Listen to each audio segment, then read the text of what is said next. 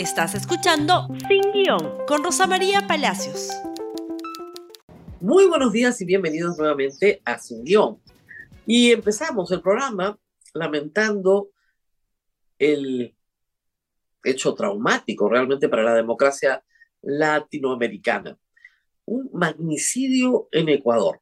Ha sido asesinado el día de ayer el candidato presidencial Fernando Villavicencio tras un mitin en Quito, un mitin con sus partidarios pequeño en el norte de Quito.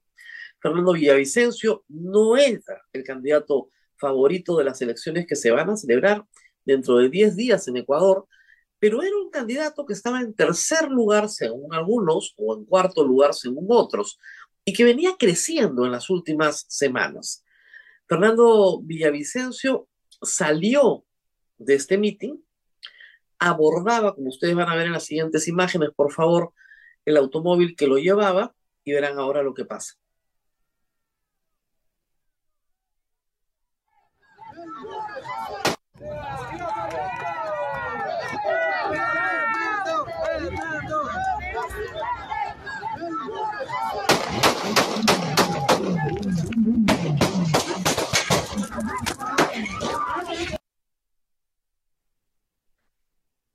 Tremendo, la verdad. No se veía un magnicidio así en América Latina desde hacía mucho tiempo. Eh, han sido recordados inmediatamente los casos de Colosio, el candidato mexicano, o el caso de Galán, el candidato colombiano, ese sí, asesinado por la mafia del narcotráfico. En el caso de Colosio hay muchísima, hasta el día de hoy, duda sobre quiénes fueron los verdaderos responsables de su asesinato. Y sobre este caso, por supuesto, se abren muchísimas interrogantes. Eh, Villavicencio era un hombre de prensa, era un periodista de investigación, una persona que dedicó mucho de su tiempo a denunciar el régimen de Rafael Correa, sobre todo en contratos de concesión petrolera. Esas denuncias le valieron una persecución permanente por parte de Rafael Correa. Persecución a la cual no ha sido ajena esta campaña. Como ustedes saben, Ecuador está yendo a elecciones adelantadas. El presidente Lazo convocó a estas elecciones generales para presidente y para Congreso, renunciando él y no participando en esta elección, impedido de gobernar Ecuador por un Congreso, ¿no es cierto?, obstruccionista, de la misma manera en que nuestros últimos presidentes han sido impedidos de gobernar por congresos obstruccionistas. La comisión, perdón, la constitución ecuatoriana, en su última versión, permite esta muerte cruzada y Lazo apeló a este artículo para convocar a las elecciones. En ese contexto, ocho, ocho candidatos postulan a la presidencia y Luisa González es la candidata favorita que es puesta por Rafael Correa, promovida por Rafael Correa, quien permanece en Bélgica, en Bruselas, impedido por los hechos de volver a Ecuador, dado que si volviera tendría que enfrentar la cárcel y la justicia. Pero Correa ha sido un activo protagonista en redes y en videos y ha tenido algunos exabruptos que fueron muy puntualizados el día de ayer en la noche luego de conocerse la muerte de Fernando Villavicencio. Entre ellos, decir que su venganza será personal y contundente, o un tuit en el cual le decía al candidato Villavicencio que la fiesta se le iba a acabar pronto. Esas amenazas, reitero, han sido recordadas inmediatamente ayer, pero también últimas declaraciones del candidato que señalan a un cartel mafioso narcotráfico y a un personaje del mundo del AMPA llamado alias Fito. Y acá están las declaraciones del propio Fernando Villavicencio. Un eh, militante de gente buena, un dirigente de gente buena de, de Manabí, recibió la visita de varios emisarios de alias Fito para decirle que si yo sigo mencionando el nombre de Fito y mencionando a los choneros me van a quebrar. efectivamente eso fue y mi decisión fue continuar con la, con la campaña electoral y ayer ocurrió otra amenaza, dos amenazas, de un teléfono cuyo código está domiciliado en Indonesia y que tiene en el perfil la foto de Fito, eh, uno de los militares del servicio pasivo que forma parte de nuestro equipo de, de avanzada, recibió un mensaje de, con la misma amenaza en mi contra y en contra del equipo de seguridad.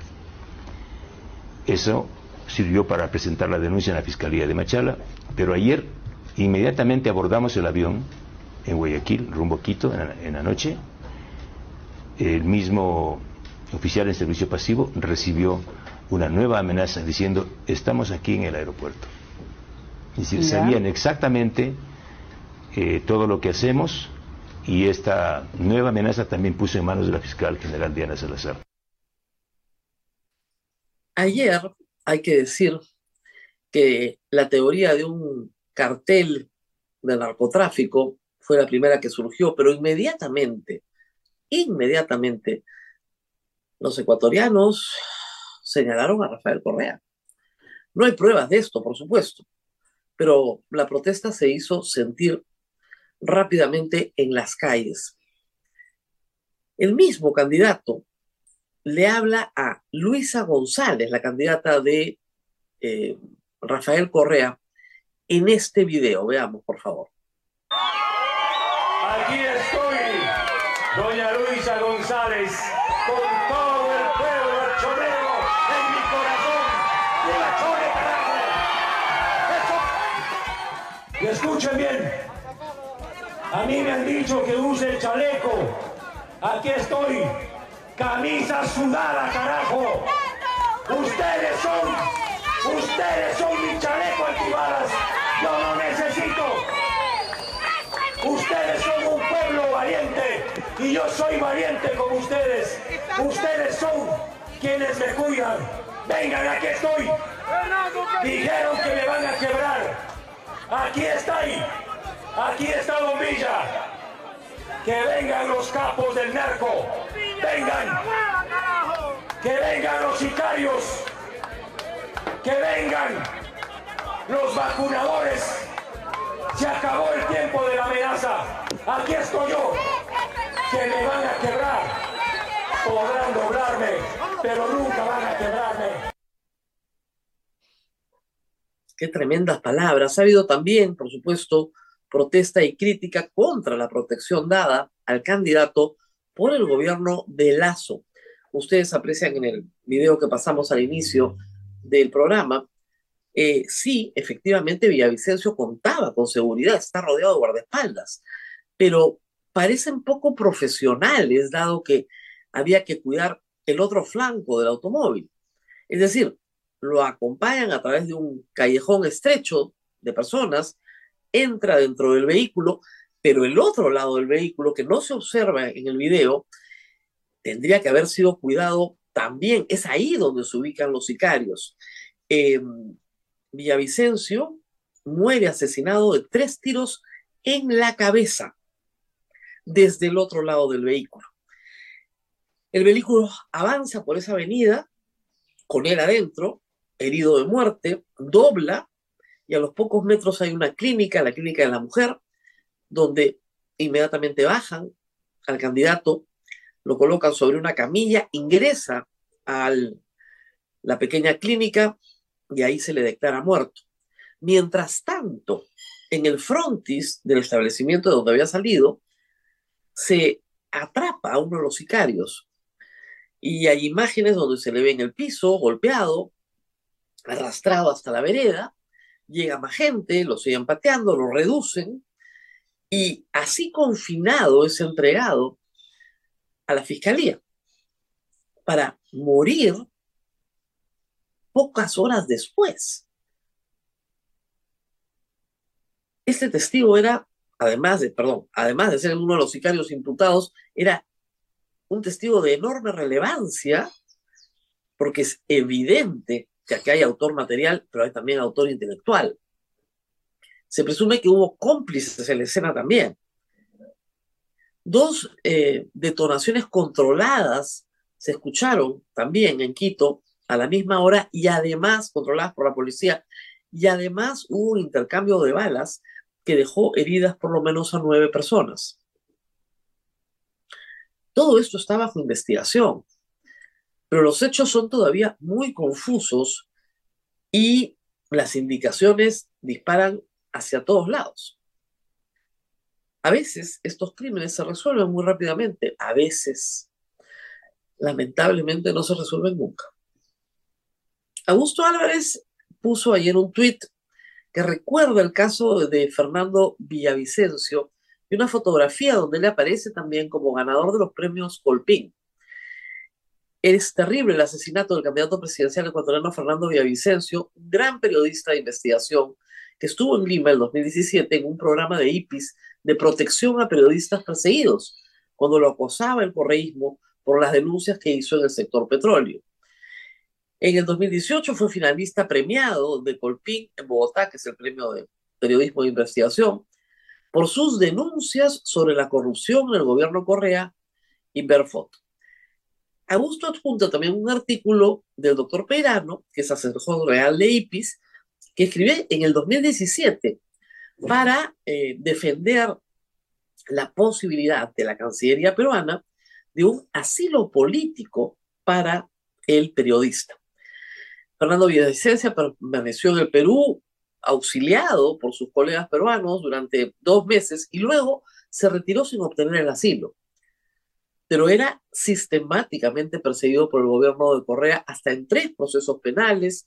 Por supuesto, Correa controlaba el sistema de justicia ecuatoriano, exigió que se le pagara 47 mil dólares, en eso valoraba su honor. Eh, el señor Villavicencio no tenía el dinero, lo acusó por insolvente, es decir, ha sido parte de la persecución más feroz de Rafael Correa contra la libertad de expresión, que es habitual, hay que decirlo, en el correísmo ecuatoriano. No es ninguna novedad. Que eso haya llevado a Correa a participar directa o indirectamente en el asesinato de Villavicencio, bueno, hay un largo trecho entre una cosa y la otra. Anoche Correa se apuró a dar el pésame, a señalar que, en fin, que esto era un dolor para América Latina. Su candidata Luisa González suspendió su actividad, pero reitero, eso no impidió que en las calles de Quito, de Machala y Guayaquil, espontáneamente surgieran simpatizantes de Villavicencio con banderas gritando Correa asesina, Correa criminal por las calles de esas ciudades.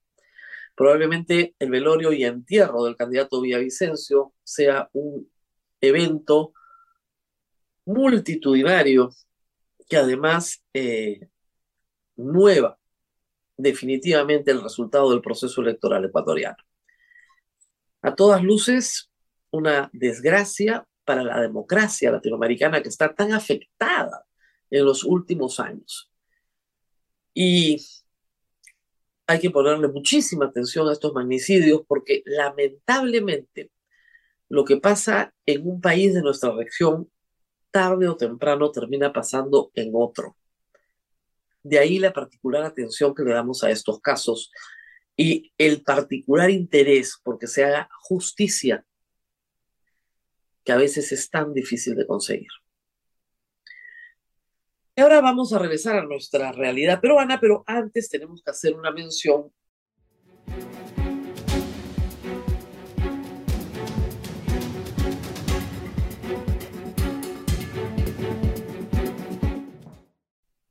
acaban de decretar eh, estado de excepción por 60 días en Ecuador.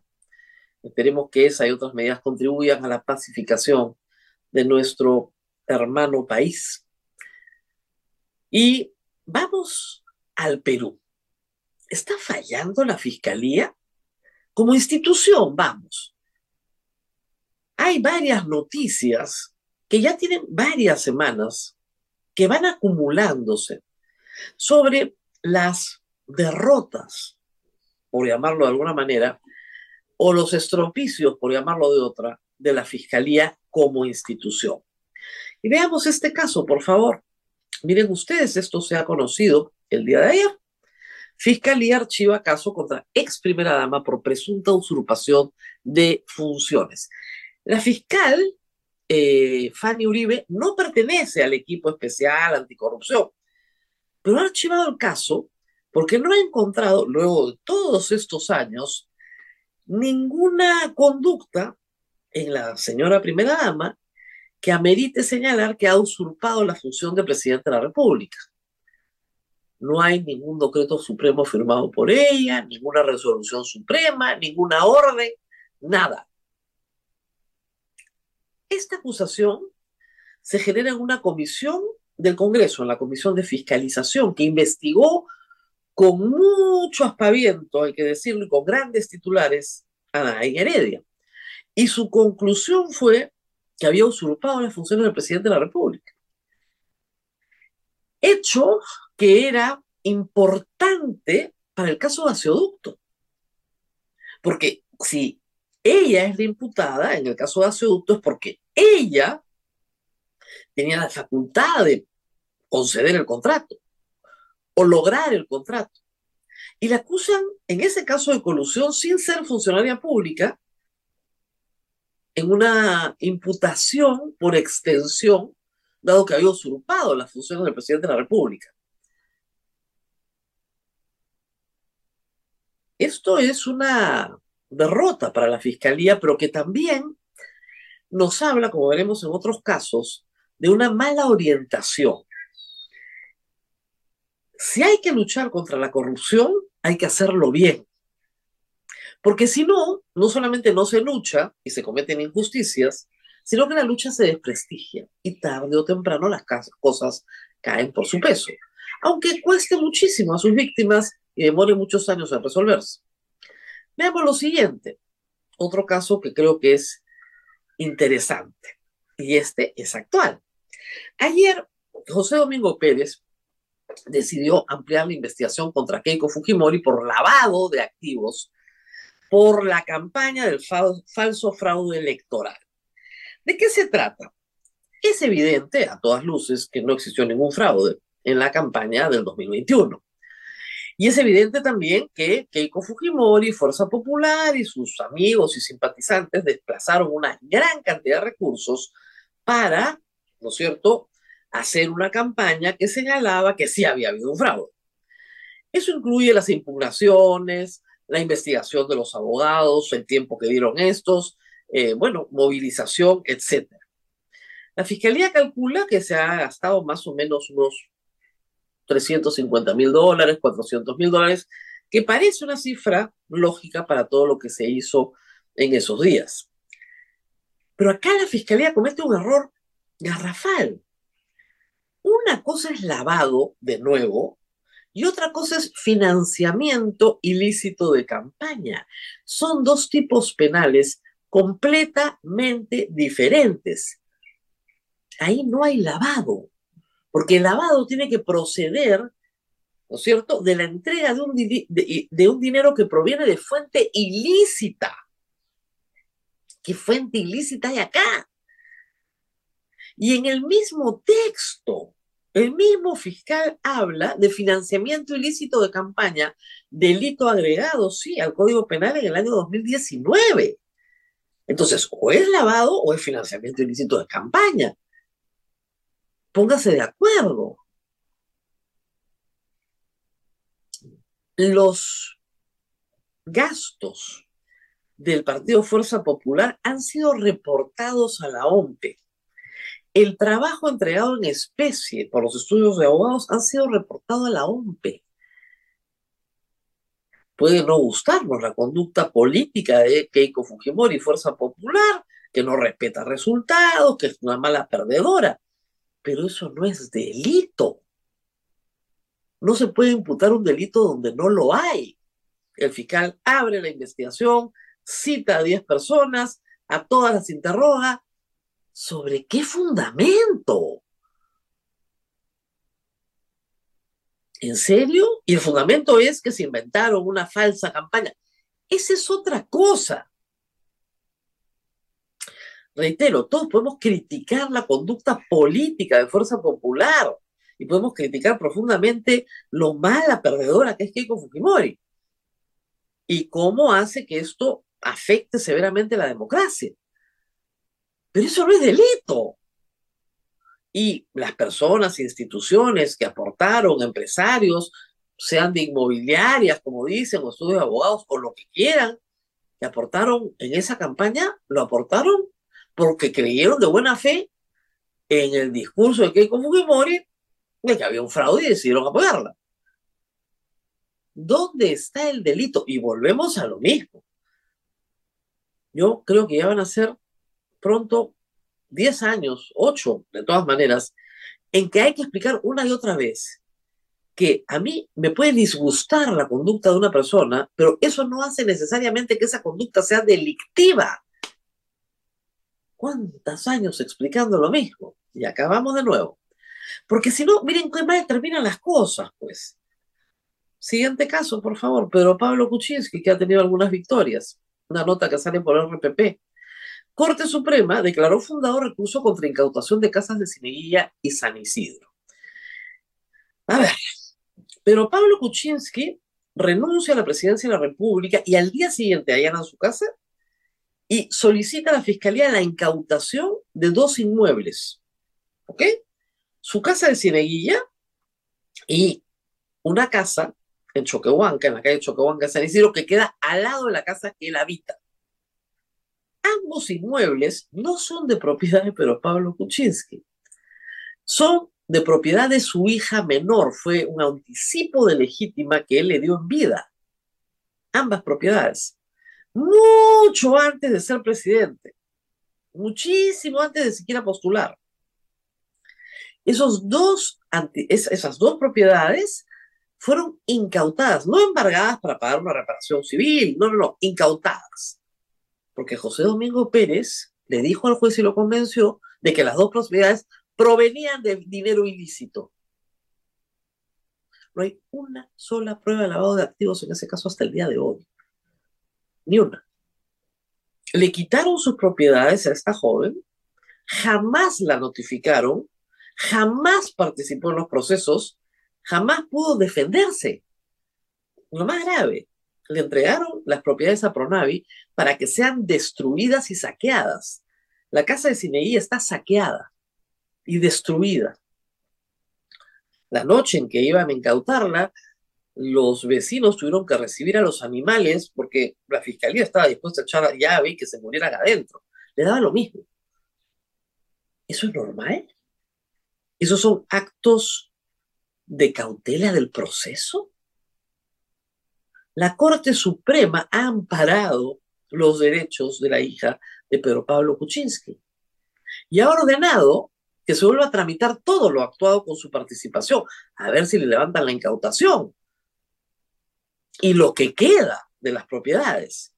En el caso, como les digo, de Cineguía, saqueada y destruida, no ha tenido ningún mantenimiento por parte del Estado.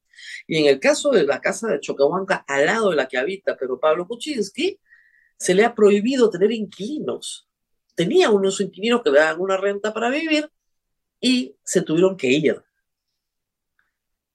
Ese es el nivel que está comenzando a revertirse porque comienzan a haber jueces que se dan cuenta de que tú no puedes tener seis años a una persona con propiedades incautadas, tres años con arresto domiciliario sin acusación siquiera. Como era un escándalo, y esto se nos ha pasado porque acaba de ocurrir hace pocos días, José Domingo Pérez acusó.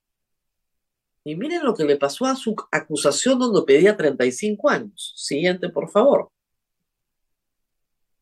Poder Judicial anula acusación de fiscalía en la que pidió 35 años de cárcel contra PPK. El juez Jorge Chávez Tamariz le dijo al fiscal, oiga, esto es un mamarracho. Esto ha sido a fines de mayo y ha sido poco discutido porque de nuevo da cuenta de la impericia de José Domingo Pérez, que no puede, no puede presentar una acusación a la fiscalía que no sea francamente un mamarracho. ¿Y por qué es un mamarracho? Porque el señor José Domingo Pérez alega que hay lavado de activos sin aportar una sola prueba pericial que así lo determine.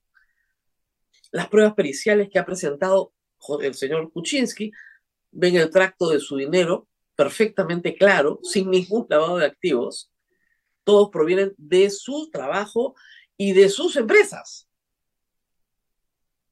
En segundo lugar, porque el señor José Domingo Pérez ha inventado una organización criminal que consta de el chofer, la secretaria y el socio. Y eso es una organización criminal. El chofer que pagaba cosas, la secretaria que recibía en su cuenta mancomunada dinero para pagar al jardinero, la luz, ¿no? el agua, los pagos domésticos, mientras Pedro Pablo Kuczynski vivía fuera del Perú. Esa administración del hogar para el señor José Domingo Pérez es una organización criminal. Le devolvieron su acusación. Lo único por lo cual sí podían haber imputado a Pedro Pablo Kuczynski es por tráfico de influencias que ocurre en el año 2006. ¿Por qué? Porque él era primer ministro y había sido ministro de Economía y finalmente Odebrecht gana un concurso en el que evidentemente le paga una coima a Alejandro Toledo, no a Kuczynski, pero contrata los servicios de una empresa de la cual era propietario Kuczynski. Entonces ahí puede haber tráfico de influencias, claro que sí. Pero el problema es que el tráfico de influencias es un delito que ya prescribió, ese sí, hace años. No hay lavado por ninguna parte. Le devolvieron su acusación. ¿Y por qué acusó el señor José Domingo Pérez sin mayores pruebas? Porque se le venció el plazo y porque no tiene nada que imputarle. A estas alturas, nada que imputarle.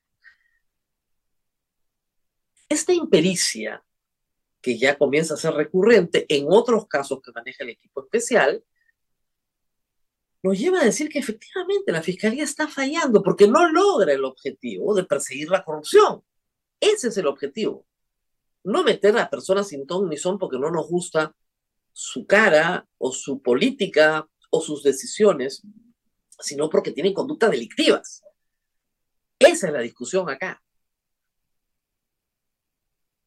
Esperemos que cada vez más haya jueces que detengan a la fiscalía cuando actúa mal. Un fiscal no puede hacer nada solo. ¿ah? Un fiscal no mete a la cárcel, un fiscal no incauta una casa, no pone un impedimento de salida. Eso no hace un juez. Y el juez tiene que examinar lo que le presenta un fiscal. Y no aceptar lo que le presenta un fiscal porque el fiscal tiene interés, claro, en meter a todo el mundo preso. se requiere una profunda reforma del Ministerio Público una vez que acabe todo esto. Yo tengo la esperanza que en los próximos dos años la mayoría de estos casos se caigan. Hace unos minutos estuve también con Miguel Castilla, otro caso que presentamos hace unos días, donde la fiscal Mori pide tres años más para investigar un caso donde no hay nada, que es el caso gasoducto. No hay nada como en el caso de donaciones de campaña, lo he explicado muchas veces, no hay nada. Y mi posición es exactamente lo mismo desde el año 2014, posición por la que he recibido insultos de todos mis colegas y me encargo cada cierto tiempo de recordárselos. Cuando no hay nada, no hay nada. Acabas y archivas, como se hizo en el primer caso que hemos presentado esta mañana. No hay nada, pues. Nadie Heredia no usurpó funciones del presidente de la República. Se archiva.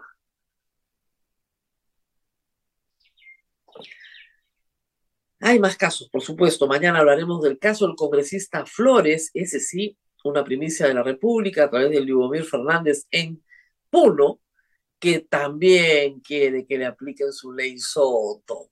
Ha pedido a la fiscal, perdón, a la jueza, señora, mi caso ya prescribió. El señor Flores es uno de los congresistas de Acción Popular que se ha quedado. Muchos sueldos también, por supuesto, pero procesado por peculado. Al que agarran en el aeropuerto y no se puede ir a China, él mismo. Ha pedido que le aplique la ley Soto y prescribió todo. Van dos. Además de Joaquín Ramírez, por supuesto. Muy bien, nos tenemos que despedir. Nos reencontramos nuevamente el día de mañana. Hasta pronto.